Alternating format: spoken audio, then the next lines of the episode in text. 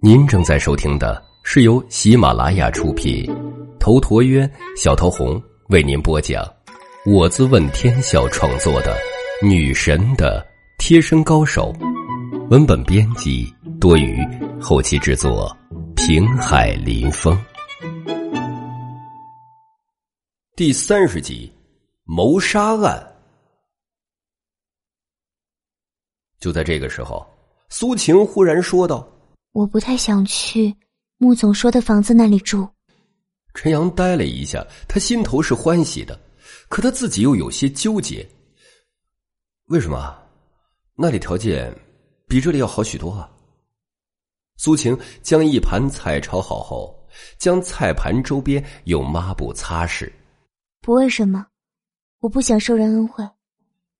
陈阳看出苏晴面色突然又有些不悦了，那好吧，我替你回了境界。事实上，陈阳是个鬼精的人，他哪里能不知道苏晴到底是怎么想的？很简单，苏晴是不想跟自己分开。如果苏晴真的住到了木镜那儿，两人见面肯定就少，陈阳也不可能住过去。一旦住过去，味道也就变了，变成了同居。传出去对谁都不好，苏晴的父母也不能接受。而现在这边，两人就更有时间相处，而且也让他人无话可说。苏晴是想给陈阳多一些时间来改变心态，陈阳心里也就放弃了那丝关于良知的挣扎。他实在是太迷恋苏晴的身体了，太离不开苏晴了。这样每天晚上就能看见苏晴洗澡，也是很美妙的。当然，陈阳并不确定一件事情，那就是一旦真正的得到苏晴，自己是否还能和现在一样？他对自己没有什么把握，这也是他一直不敢去真正侵犯苏晴的原因。吃完饭后，苏晴收拾碗筷之后，两人互道晚安。随后，陈阳便回到了自己的房间里。到了十点，苏晴又去卫生间里洗澡，那水声哗哗传来，陈阳立刻就跟弹簧似的跳了起来。这是他最激动人心的时刻，得不到的往往就是最好的、最美妙的。陈阳那个激动啊！可就在陈阳最享受的时候，电话忽然响了，陈阳不由得吓了一跳。他拿起手机接通，却是赵小雷打过来的。陈阳接通后。赵小雷在那边娇滴滴的说道：“陈阳，现在有时间了吗？”陈阳是急吼吼的：“今天没时间，以后再说。”说完，便迅速挂了电话。如此之后，他快速来到老位置，开始了偷窥。幸好苏晴洗澡并不快，陈阳继续自己伟大的征程。发泄完毕后，陈阳心满意足的到了床上。他想想自己也真是够贱的，赵小雷那边真刀实枪的等着自己，自己偏偏不去，却要在这里过干瘾。这一夜相安无事。第二天早上，陈阳送苏晴前去上班，他看见苏晴时，脑海里尽是他洗澡时的模样，这可真是够让他心猿意马的。送完苏晴之后，陈阳开车到了亚太公司。到公司后，陈阳迎面就见到了赵小雷。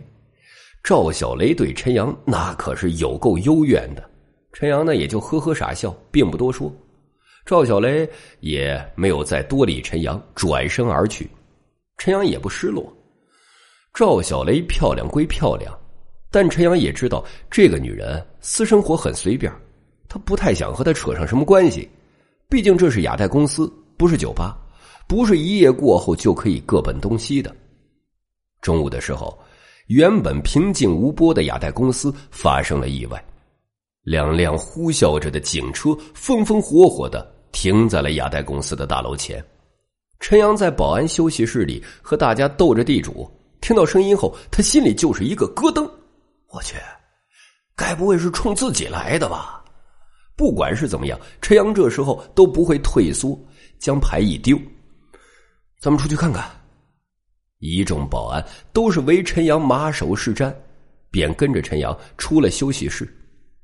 艳阳高照，陈阳带着众保安出来，他看见两辆警车上一共下来六名警察，全部都是清一色的宝蓝色衬衫制服。这六人中为首的是一个警花，这警花穿着宝蓝色的衬衫，戴着警帽，他脸色冷淡，显得非常的英姿飒爽。这个警花一看就是那种非常有气质、真正官宦人家出身的千金小姐。普通人见了这警花，立即就会有种自惭形秽、不敢直视的感觉。警花叫做秦墨瑶，二十四岁，腰间别了一支左轮手枪。这左轮手枪是上了子弹的。本来，一般警察没有正式任务是不允许枪里放子弹的，但他是个特例。陈阳来到了秦墨瑶一众人的面前。这家伙眼珠子第一眼就瞅了秦墨瑶的胸，这简直就是他一种职业习惯。瞅过之后暗自打分三十六 C，不错了。秦墨瑶立刻敏锐的察觉到陈阳的目光，他俏脸立刻寒了下去。秦墨瑶俏脸生寒，但他也不能因为陈阳瞥了他一眼就发飙啊，这是不好说出来的理由。陈阳却是很无所谓。美女妹妹，有何贵干啊？这货开口就是一副痞子样。秦墨瑶冷冷的看了陈阳一眼：“谁是这儿的负责人？”陈阳嘴上花花，心里却很谨慎：“你找我们负责人干什么呀？我们林总可不是什么人都见的。”秦墨瑶懒得跟陈阳啰嗦：“你叫什么？”“我姓夏，夏伯涛，这里的保安队长。怎么啦？”后面几个保安愣住了，不过自然也没人拆穿陈阳。秦墨瑶眼睛一亮：“你手下是不是有个叫陈阳的？”陈阳心里一个疙瘩，我去，果然是来找哥哥的。老子也没犯法呀，啥情况啊？陈阳心里猜疑不定，面上不动声色：“对，我手下是有个叫陈阳的，你找他有事儿啊？让他出来。”要他出来也行，但是总得说说你找他是为了什么事情啊？陈阳这个小伙子我很熟悉，是个德智体美劳都很全面的好小伙后面几个保安本来见到这些警察来了，心里都是惴惴不安，但此刻听见陈阳吹嘘自己，都忍不住好笑起来。不过他们也不敢真笑出声，只好辛苦的憋着。秦墨瑶冷冷的扫了陈阳一眼。机密无可奉告，立刻将他叫出来。哦，那他在什么地方也是机密，无可奉告。秦墨瑶身后的一名男警察立刻气势汹汹上来：“你再敢胡搅蛮缠，便是妨碍警务人员执行公务。你不想去拘留所待着，就立刻乖乖回话，这里没谁跟你嬉皮笑脸。”哎呀呀呀呀呀呀呀！警察叔叔，你好大官威啊！我好害怕呀！来来来来，你抓我呀！他说着就伸出了双手。这男警察顿时勃然大怒，立刻就拿出精亮的手铐，便要将陈阳铐上。哼！我告诉你啊，我认识不少微博上的大 V，韩寒都是我好朋友。你敢靠我，我就微博曝光你们，说你们胡乱执法，欺压良善老百姓。那警察闻言顿时呆住，还别说，他真怕这一招。一旦曝光后，领导肯定要处理他，来平息民众怒火。这男警察退了下去，秦墨瑶则不屑的说道：“就你还良善老百姓，你就是一刁民。”小周、小赵，你们守着门口，不准任何人离开。我们进去找负责人。秦墨瑶说完，就带着其余三名警察进去了。陈阳这个时候也不好阻拦，只不过看这个情形，陈阳就知道事情有点不妙了。他大爷的，这些警察找老子干什么呀？没犯法呀！我陈阳是百思不得其解，但是有一点他是可以肯定，这些警察的到来肯定和杨林有关系。杨林并不打算就此善罢甘休。陈阳一时间整理不出头绪来。就在他盘算的时候，老夏忽然从大楼里冒了出来，冲着陈阳喊道：“陈阳，这这什么情况啊？”秦墨瑶等人立刻停下身形，几人全部回身看向了陈阳。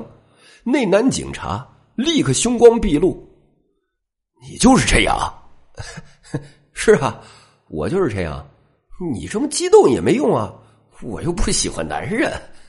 哼，你现在就尽管牙尖嘴利吧，一会儿有你哭的时候。”他说完后。秦墨瑶也冷冷的来到陈阳面前，他亮出晶亮的手铐。陈先生，我们怀疑你跟一桩谋杀案有关，请你跟我们回去一趟，协助调查。饶是陈阳如此镇定的人物，此刻也忍不住吃了一惊。谋杀？我我谋杀谁了呀？周围的保安也是失色。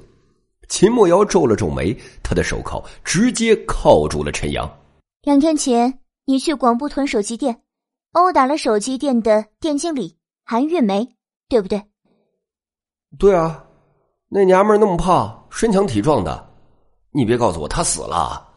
她在今天早上八点心脏病发死亡。哼，那都过去两天的事情了，跟我有什么关系啊？